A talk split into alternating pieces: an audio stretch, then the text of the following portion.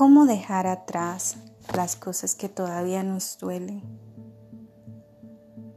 ¿Cómo aprender a dejar ir eso que ni siquiera tienes idea de cómo hacerlo? Respira profundo y suelta. Es así como se van las cosas. El tiempo va pasando y se va llevando cada una de ellas, pero depende de ti que mantengas las manos abiertas y no agarradas, aferradas de aquello que no te va a hacer bien. A lo largo del camino, las experiencias difíciles que pasamos en nuestra vida nos forman,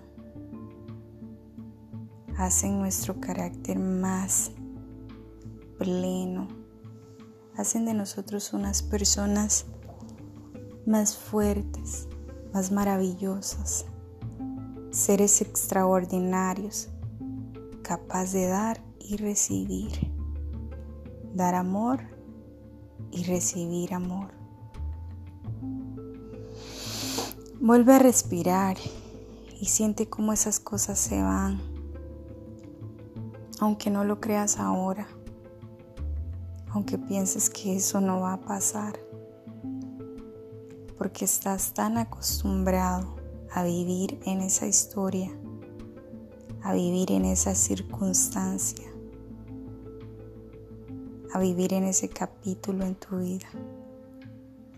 Pero es bueno cerrar círculos. Alguien una vez me dijo, te fuiste por el este y yo por el oeste y se nos olvidó que el mundo es redondo. Nunca sabemos cuándo nos volveremos a encontrar a las personas, pero es bueno dejar un buen sabor de boca. Eso no ocurre muy a menudo con ciertas relaciones, por decirlo, tóxicas en nuestras vidas. Y no solo estoy hablando de relaciones amorosas, estoy hablando de relaciones de amistades, laborales, en todo momento. Si sientes que algo te quita la paz, suéltalo. No tienes por qué lidiar con eso. No tienes por qué tragarte esa situación todos los días. Suéltalo.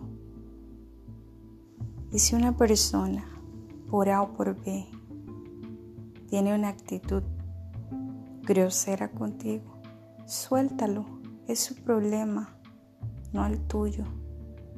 Dedícate a vivir para ti y no para nadie más. Si lo piensas bien, tu reacción frente a esa persona va a hablar mucho más de ti que de ella. Entonces, no pierdas ninguna de tus energías tratando de entender por qué esa persona fue grosera contigo, por qué esa persona no te quiso, por qué esa persona no te valoró, porque hay un conflicto interno en su vida que no ha terminado de resolver. Ese es el problema. Pero para eso Respira y suelta. Tú eres tú. Estás solo en el mundo. Tú, tu alma y tu espíritu. El único ser que puede estar contigo es Dios. Después nadie puede entender tu interior. Nadie puede entender lo que pasa. Nadie puede entender lo que sientes. Solo tú y tu alma. Muchas gracias por escucharme.